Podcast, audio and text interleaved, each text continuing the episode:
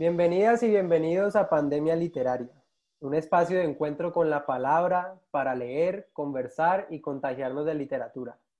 Mi nombre es Santiago Nieto, soy estudiante de los programas de comunicación y música de la Universidad ICESI y el día de hoy tenemos como invitado al escritor caleño Andrés Rojas. Andrés hizo estudios de ingeniería, pero se dedica a escribir y a investigar sobre tango. En 2016 obtuvo el premio Jorge Isaacs con el libro de cuentos Palapista y otros relatos, que luego publicó Angosta Editores en 2018, bajo el título Lugares Comunes. Actualmente vive en Buenos Aires. Andrés, ¿cómo estás? Bien, Santiago, todo muy bien desde aquí, desde el invierno de Buenos Aires. Eh, muchas gracias por la invitación y, no, genial, contento de estar acá. Gracias a vos. Em, bueno, Andrés, como ya te he comentado, la dinámica de este programa es que traemos invitados para reunirnos alrededor de una lectura en voz alta. Entonces, ¿qué has traído hoy para leer? Bueno, hoy traje una escritora que me gusta mucho, que se llama Elena Ferrante. Elena es una escritora que escribe bajo seudónimo. Es, eh, ha sido una escritora anónima cuyo anonimato ha estado por ahí más o menos desentrañado.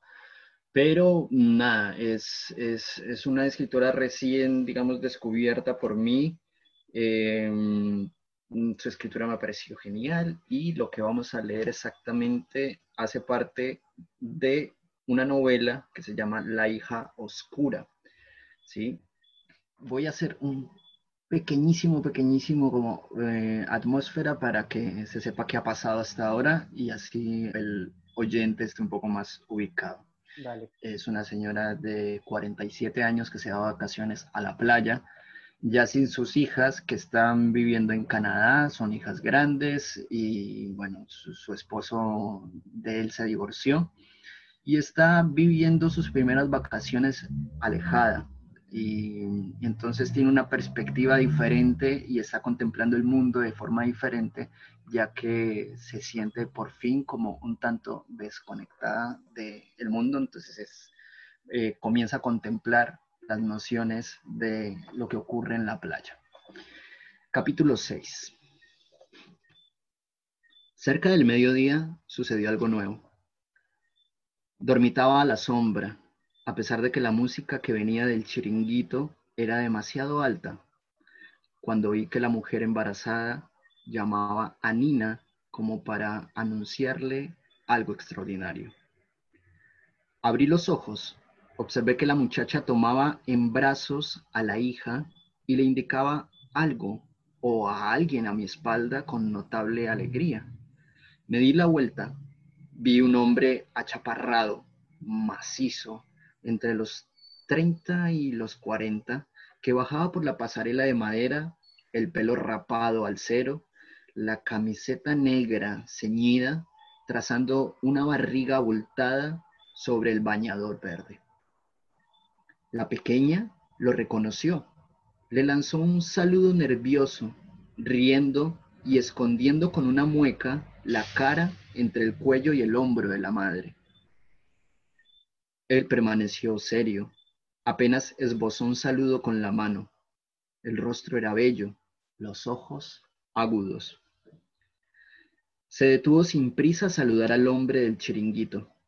Dio una, dio una palmada afectuosa al joven socorrista que había acudido a saludarlo y entre tanto se iba formando a su alrededor un séquito de hombres joviales, todos en bañador, uno con una mochila a la espalda, otro con una nevera portátil, otros más con dos o tres paquetes que por los lazos y cintas debían de ser regalos. Cuando por fin el hombre se dirigió a la playa, Nina lo recibió con la niña, deteniendo de nuevo al pequeño cortejo. Él, siempre serio, con gestos lentos, en primer lugar le quitó de los brazos a Elena, la niña, que se echó a su cuello dándole muchos pequeños besos ansiosos en la cara. Después, sin dejar de ofrecer una mejilla a la pequeña, agarró a Nina por la nuca, casi obligándola a pegarse a él. Era por lo menos 10 centímetros más bajo que ella, y le rozó los labios fugazmente, con estudiada actitud de propietario. Intuí que había llegado el padre de Elena, el marido de Nina. Entre los napolitanos se organizó enseguida una fiesta. Se reunieron todos hasta casi invadir mi sombrilla. Vi que la niña abría regalos, que Nina se probaba un feo sombrero de paja. Después, el recién llegado indicó algo en el mar, una lancha. El anciano de aire maligno, los niños, la mujer canosa y gruesa, los primos y las primas se agolparon en la orilla gritando y agitando los brazos en señal de saludo. La lancha superó la línea de las boyas rojas, zigzagueó entre los nadadores, atravesó la línea de las boyas blancas y llegó con el motor encendido entre niños y ancianos que se bañaban en un metro de agua. Enseguida bajaron hombres corpulentos de rostro descolorido, mujeres groseramente ostentosas, niños obesos. Abrazos, besos en las mejillas. Nina perdió el sombrero, el viento se lo llevó. Su marido, como un animal inmóvil que a la primera señal de peligro salta con una fuerza y una decisión inesperadas, a pesar de tener en brazos a la niña, lo cogió al vuelo y se lo devolvió antes de que tocara el agua. Ustedes Ella se lo eh, calzó mejor. entren a, El sombrero de este me mismo, pareció bonito este mismo y sentí una punzada irracional de incomodidad. con su La confusión creció. A todas luces, los recién llegados desaprobaban la disposición de las sombrillas. El marido llamó a Gino, acudió también el encargado del chiringuito. Me pareció entender que querían estar todos juntos, el grupo familiar residente y el de visita, formando una trinchera compacta de tumbonas, sillas de playa, provisiones, niños y adultos en pleno jolgorio. Señalaban hacia la zona en que estaba yo, donde había dos sombrillas blancas. Gesticulaban mucho, especialmente la mujer embarazada, que en un determinado momento empezó a pedir a los vecinos que se cambiaran de lugar, deslizándose de una sombrilla a otra, como sucede en el cine cuando uno te pide por favor si puedes desplazarte un asiento más allá. Se creó un clima festivo. Los bañistas vacilaban, no querían tener que transportar todas sus cosas, pero los niños y adultos de la familia napolitana lo hacían por ellos con jovialidad y al final la mayoría cambiaba de sitio casi con entusiasmo. Abrí un libro, pero sentía una maraña de sentimientos agrios que con cada cometida de sonido, color, olor, se agriaba aún más. Esa gente me irritaba. Había nacido en un ambiente bastante parecido. Mis tíos, mis primos, mi padre eran así, de una cordialidad prepotente. Ceremoniosos, con frecuencia muy sociables. Cada petición sonaba en su boca como una orden apenas moderada por una bonomía falsa. Y llegada la ocasión, sabían ser vulgarmente ofensivos y violentos. Mi madre se avergonzaba de la naturaleza plebeya de mi padre y sus parientes. Quería ser distinta, jugaba dentro de aquel mundo a ser la señora bien vestida y de buenos sentimientos. Pero al primer conflicto la máscara se le caía y también ella adoptaba el comportamiento, la lengua de los demás, con una violencia equivalente. Yo la observaba maravillada y decepcionada y me proponía no parecerme, llegar a ser en efecto distinta y demostrarla así que era inútil y malo asustarnos con esos no me volveréis a ver nunca, nunca, nunca más. Había que cambiar de verdad o bien de verdad largarse de casa, dejarnos, desaparecer. ¿Cómo sufría por ella y por mí? ¿Cómo me avergonzaba haber salido de su vientre de persona desgraciada? En el desorden de la playa, ese pensamiento me crispó aún más e hizo crecer mi desprecio por los modales de aquella gente, junto con un hilo de angustia. Mientras tanto, algo se había complicado en las mudanzas. Había una familia con la que la mujer embarazada no conseguía hacerse entender. Otra lengua, extranjeros, querían quedarse bajo su sombrilla. Intentaron convencerlo los niños, los primos tenebrosos, el viejo severo, pero nada. A continuación observé que hablaban con Gino y miraban hacia donde me encontraba yo. El socorrista y la mujer embarazada vinieron hacia mí como en delegación. El joven, azorado, me señaló a los extranjeros, padre, madre, dos hijos varones de pocos años. Alemanes los llamó. Me preguntó si sabía su idioma, si quería ser de intérprete, y la mujer, con una mano en la espalda y echando hacia adelante el vientre desnudo, agregó en dialecto que esos no entendían Debía decirles que se trataba solo de cambiar de sombrilla nada más, para que ellos pudieran estar todos juntos, amigos y parientes. Era una fiesta. Hice a Gino una fría señal de asentimiento. Fui a hablar con los alemanes, que resultaron ser holandeses. Sentía la mirada de Nina sobre mí. Hablé en voz alta y segura. Desde las primeras palabras, no sé por qué, Tuve ganas de mostrar mi competencia y conversé con gusto. El padre de familia se convenció, recuperó el aire amistoso, holandeses y napolitanos confraternizaron. Cuando volví a mi sombrilla pasé junto a Nina a propósito y por primera vez la vi de cerca. Me pareció menos guapa, menos joven, tenía las ingles mal depiladas. La niña que llevaba en brazos tenía un ojo húmedo y muy enrojecido y la frente llena de granitos de sudor, y la muñeca era fea y estaba sucia. Regresé a mi lugar. Aparentaba tranquilidad, pero estaba muy nerviosa. Intenté seguir leyendo, pero no lo conseguí. Pensé no en lo que les había dicho a los holandeses, sino en el tono que había usado. Me asaltó la duda de si había sido, sin proponérmelo, la mensajera de aquel marasmo prepotente, de si había traducido a otra lengua la sustancia de una villanía. Ahora estaba furiosa, con los napolitanos, conmigo misma. Por eso, cuando la mujer embarazada me señaló con una mueca de impaciencia y se volvió hacia los niños, hacia los hombres, hacia Gino, y gritó, Vamos que la señora también se cambia, ¿verdad señora? Que se cambia de lugar. Respondí bruscamente, con beligerante mal humor. No, aquí estoy bien. Lo siento, pero no tengo ninguna intención de moverme.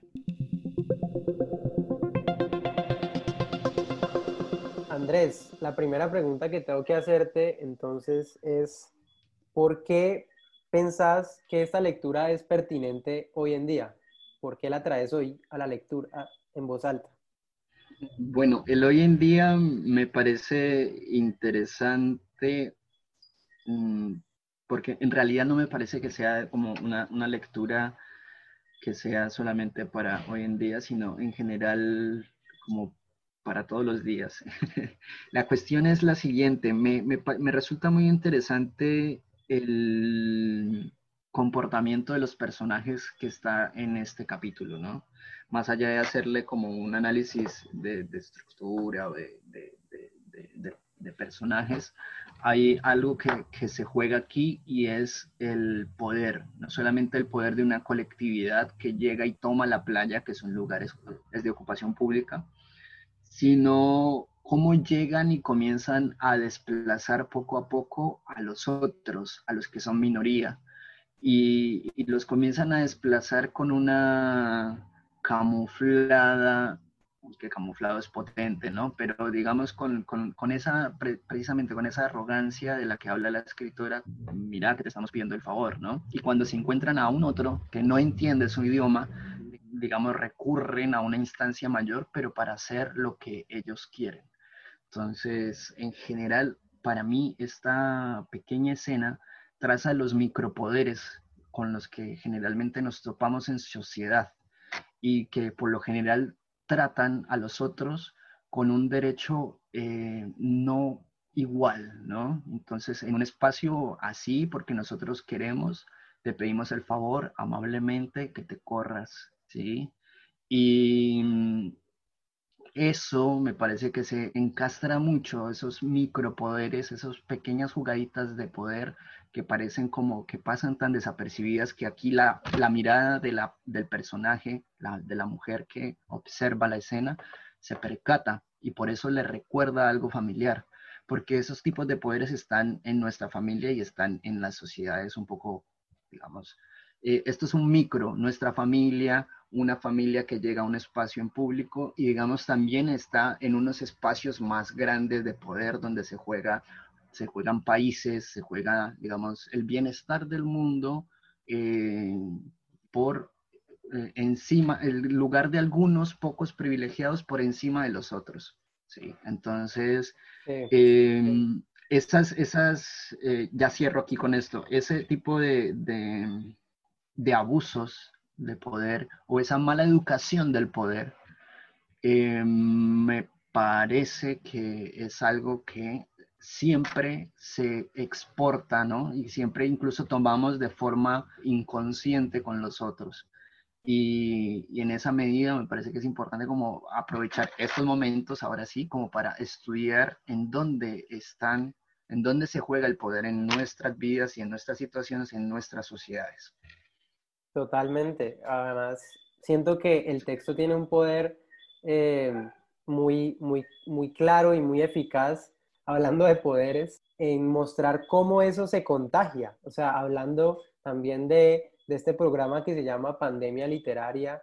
Eh, aquí la temática que vos traes como centro de conversación es el poder y en el texto se muestra muy claramente cómo ese poder se contagia incluso a la, narradora que lo está mirando todo de forma muy crítica y ella está analizándolo todo y hasta se va a una memoria eh, de su pasado, de su familia, en la que ella, ella misma habla de eso como una cordialidad prepotente, ¿no? O sea, ella misma está haciendo ese tipo de juicios, pero al final termina dándose cuenta que se contagia porque, porque se pregunta, cuando yo fui y les traduje a los, a los extranjeros o a los de, que hablaban otra lengua la petición de ellos, terminé siendo yo una mensajera de esto. O sea, me, y, y es, muy, es muy interesante porque, como vos decís, es tan familiar esto, o sea, y es tan de todos los días, no solo de hoy en día,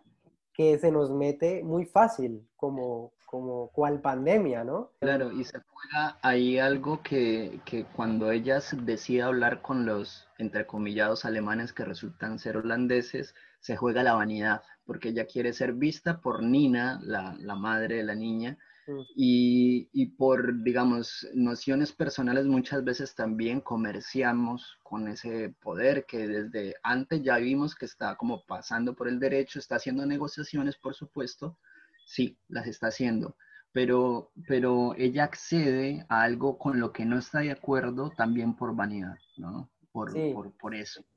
Mm. Termina, termina cayendo en lo que ella critica por querer mostrarse capaz o por querer mostrarse en un estatus tal vez, por querer encajar o ser vista de cierta forma. Y, y mira que ahora, ahora que estabas hablando sobre el tema, pensé en algo que no había pensado la primera vez que lo leí cuando me lo mandaste, y es eh, a gran escala ya, digamos, hablando políticamente en, en cuanto a, no sé, gobiernos y presidentes. Eh, no sé, me recuerda mucho a la ONU, ese tipo de cosas súper, no sé, burocráticas en las que todo el mundo habla súper cordial, pero todo el mundo está detrás de esa cordialidad escondiendo una navaja de, de, quiero demostrar que yo soy más que vos, quiero demostrarte mi poder sobre vos. Y pues eso pasa también, sí, como vos decís, en, en, esas esferas, eh, porque es como que yo quiero quedar como alguien bueno, quiero quedar como alguien correcto, pero mi último fin, o sea, mi última motivación es ganarte a vos. Sí, de hecho, en, instancias políticas se da mucho que ellos, aquellos que hacían en algún momento oposición, se ven seducidos por las dádivas del poder y terminan como yendo en contra de los principios que de alguna manera se plantearon en cierto momento, ¿no? Todo eso porque también eh, comienza a afectar su humanidad en la medida en que se ve eh, débil por cosas que cualquier otro también podría caer, ¿no? El poder cómo nos cambia. Yo tengo un amigo que después de nuestras charlas, eh, es, un, es, un, es, un, muy buen amigo, teatrero, escritor, que mm, me dice, bueno, seguimos siendo amigos hasta que tengamos poder, porque después de que tengamos poder, no sabemos. Ve, Andrés, eh, este texto también me hizo pensar mucho eh, digamos, cómo el clasismo se le va metiendo o la esa superioridad moral o esas ganas de estar ahí se va metiendo incluso a quienes no están en, esferas altas de la sociedad. Eso está en todas partes. Te iba a preguntar, eh, ¿qué otras lecturas eh, relacionarías o recomendarías por el mismo lado o por el lado del poder, que hablen del poder? Que hablen del poder. A mí me gusta mucho una filósofa norteamericana que se llama Marta Nussbaum, que mm, habla de las emociones políticas. Entonces hace un claro registro de lo que pasó en las campañas de Bush y de Obama, las analiza y analiza cómo hacen las campañas ahora. ¿No? Ya no se hace una campaña que registre una propuesta como tal, una propuesta de, mejoras como basada en unos planteamientos de obras, sino que van planteadas bajo un planteamiento de emociones. ¿Qué quiero generar yo? Entonces se genera el discurso de seguridad, que la seguridad es eso, y es una emoción. Nosotros queremos sentirnos seguros, entonces juegan con eso. Otros juegan con en el caso de Obama, él planteaba el, sentimiento de, primero, de llegar a el poder siendo, digamos, representante de una minoría negra en, Estados Unidos eh, y también como que venía siendo la imagen del cambio. Y esa emoción de la imagen de por fin nos quitamos a Bush y vamos a tener otro que parece completamente diferente. Entonces es con eso con lo que hacen la campaña política. Por eso Marta Nussbaum me parece interesante en, el, en, que desnuda eh, cómo funcionan las campañas y funcionan a través de los sentimientos, porque nosotros primero reaccionamos con sentimientos y después reaccionamos eh, intelectualmente. Eso es, ese es como el ciclo natural de la respuesta. A vos primero un planteamiento te choca, produce una emoción y después de esa emoción pensas. Entonces, eh, me parece interesante, aunque no es una lectura como propiamente eh, de la narrativa, aunque sí me parece que es un análisis narrativo de, la política, me parece que es, es, una muy buena lectura alrededor de esto. Eh, emociones políticas, creo que se llama. Aquí volviendo a La hija oscura, quería preguntarte cómo llegaste a esta lectura, o sea, cómo llegaste a este libro. Mencionaste al principio que es, es una autora a la que has llegado recientemente, ¿no? Más recientemente, entonces contame un poquito sobre eso. Yo estoy muy, muy como últimamente en esta onda que me parece correcta, digámoslo así, me parece justa más bien, en que los logros de la actividad eh, femenina en cualquiera de las áreas han sido eh, o invisibilizados o desplazados, ¿no? Entonces podemos hablar de que, de, que ahora surge la historia de que la esposa de Einstein es una clave eh, muy importante para el desarrollo de la teoría de la relatividad y mm, en su momento no existió. Lo mismo pasa con la literatura, por ejemplo. Entonces he estado como muy, muy abocado a leer literatura escrita por mujeres, porque me parece que ahí hay algo importante que, que, que, hay que comenzar a incorporar en, en, nuestra vida, ¿no? La narrativa desde la óptica femenina. Entonces, conocí a, Elena Ferrante, Las Crónicas del Desamor, son sus primeras tres novelas, que son El Amor Molesto, eh, esta que estamos leyendo, que es La hija oscura, y también Los días del abandono. Elena Ferrante tiene una narrativa amplia. La conocí gracias a la recomendación de una amiga poeta que se llama Cristina Toro y, ella me recomendó tanto a Elena Ferrante como a otra recién recuperada, eh, Lucía Berlín, y sus cuentos que también los sugiero son extraordinarios. Entonces, por ahí comencé y la verdad leí el primero y me, me gustó, pero este me atrapó directamente.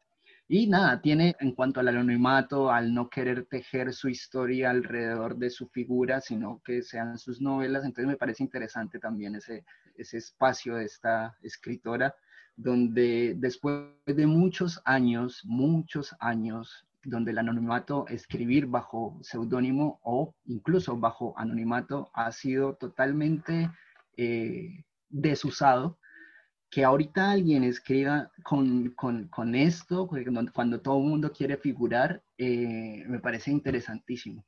Y, está, está bien porque me parece como que da, dale, escribí y anda que se defienda, porque siempre se teje mucho más a veces alrededor del personaje que escribe y no de la obra misma.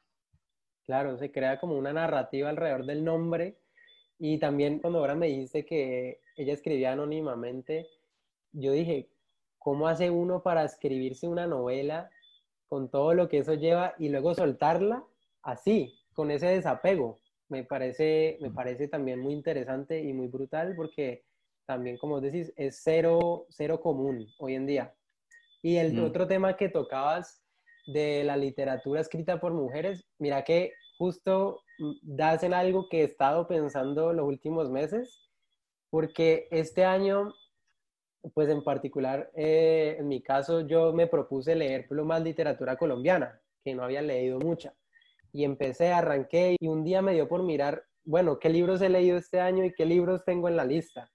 Ni uno de mujeres. Entonces yo dije, acá hay un problema. O sea, pero no, no lo había hecho intencionalmente, por supuesto, pero ahí hay algo detrás. O sea, ahí hay, ¿por qué en esa lista de los libros que, que puse para leerme este año no apareció ninguno. No es que no haya eh, literatura escrita por mujeres que valga la pena, hay muchísima. Entonces he vuelto como a repensar todo eso y a hacer una nueva como búsqueda de, bueno, ¿qué pasó aquí? Y bueno, ¿qué, qué voy a leer ahora sí eh, escrito por mujeres? Entonces me parece, no sé, muy una coincidencia en tu búsqueda con, con lo que me ha pasado también a mí este año.